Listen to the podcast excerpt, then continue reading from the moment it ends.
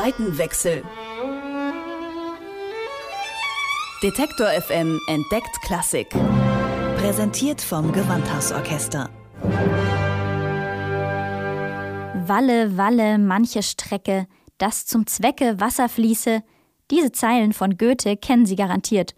Und ich vermute mal, nicht wenige haben dann gleich das Bild vor Augen, wie Mickey Maus mit randvollen Wassereimern eine Treppe hochstapft.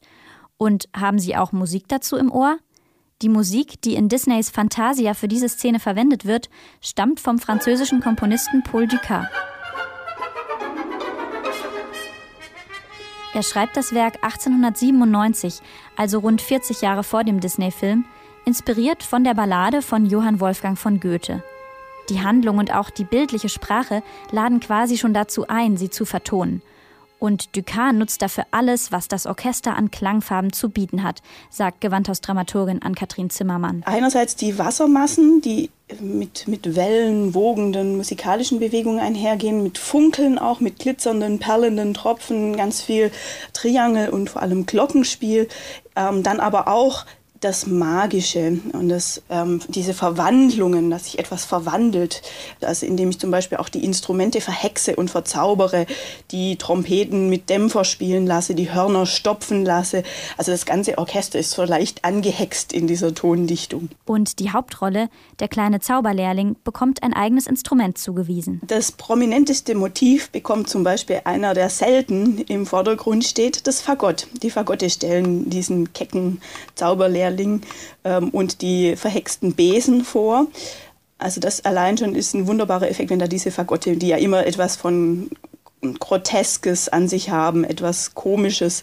Und das steigert er in der Wiederkehr, wenn dieser Anfang wiederkehrt, indem er das Kontrafagott solistisch zum Einsatz bringt und in der Tiefe unken lässt, dass einem also wirklich kalte Schauder über den Rücken laufen. Also solistisches Fagott und Kontrafagott, das ist ein so ein ähm, Instrumentationszaubertrick.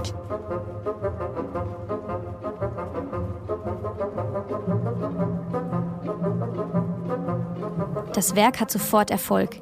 Die Musik regt die Vorstellungskraft des Publikums an und einige Jahrzehnte später auch die von Trickfilmzeichner Walt Disney.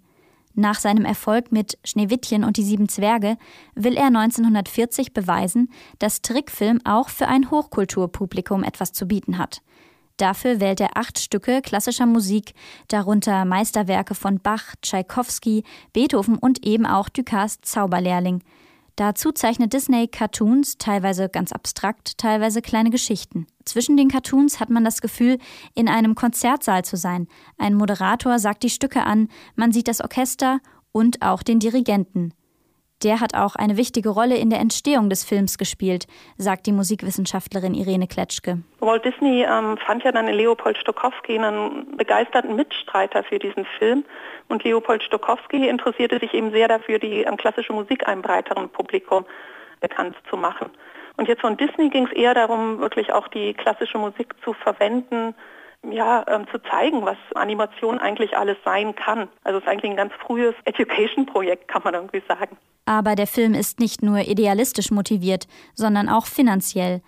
Disney arbeitet an einem Cartoon-Kurzfilm zu Ducas Komposition und die Kosten übersteigen schon bald das, was ein Kurzfilm je wird einspielen können.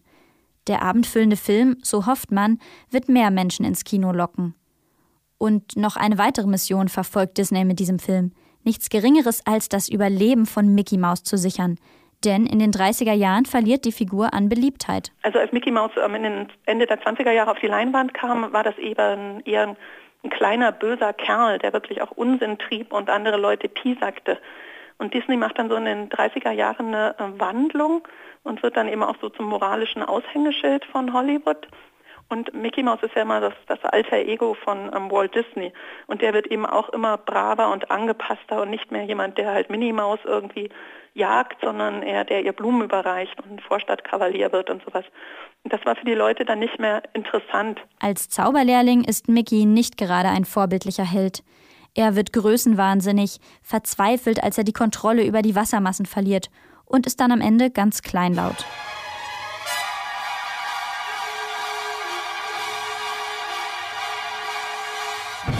Das Zusammenspiel der gezeichneten Szenen mit Ducas Musik ist perfekt. Bereits zuvor gab es Filme, die mit klassischer Musik untermalt waren, doch noch nie auf diese Art und Weise, sagt Irene Kletschke. Sonst auch gerade jetzt im Cartoon kennt man viel, dass ähm, Musikstücke anklingen, also zitiert werden, ähm, dann aber irgendwie ganz schnell in was anderes übergehen. Also es war normalerweise war klassische Musik eher wie ein großes Warenlager, wo man sich einfach was rausfischen kann. Und dass diese Stücke aber ganz bleiben, das war neu. Und das kennt man auch sonst aus der ähm, Spielfilmmusik nicht. Im Nachhinein können wir sagen, Fantasia schreibt Filmgeschichte. Doch zunächst hat der Film keinen großen Erfolg. Das liegt unter anderem daran, dass Disney für den Film eine ganz neue Soundtechnik entwickelt und die ist den meisten Kinos zu aufwendig.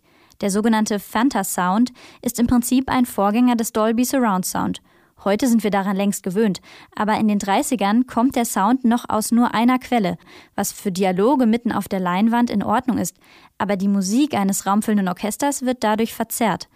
Bei Fantasia werden nun mehr Lautsprecher rund um das Publikum installiert und der Klang wandert im Raum. So entsteht zum Beispiel die Wirkung, dass bestimmte Instrumentengruppen aus verschiedenen Ecken spielen.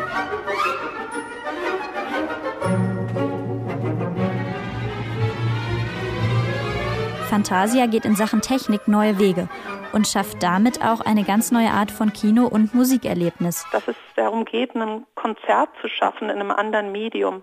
Ein Konzert, wo man wirklich den Eindruck hat, das Publikum, das Orchester, der Dirigent und dann eben auch nachher die animierten Akteure kommen zusammen und es geschieht irgendwas Ereignishaftes, Einmaliges, ähnlich halt wie, wie bei Live-Aufführung, dass man das als im Moment erlebt und nicht als ähm, Film, der abgespielt wird oder eine aufgenommene CD, die vorgespielt wird. Und das klingt doch ganz bekannt.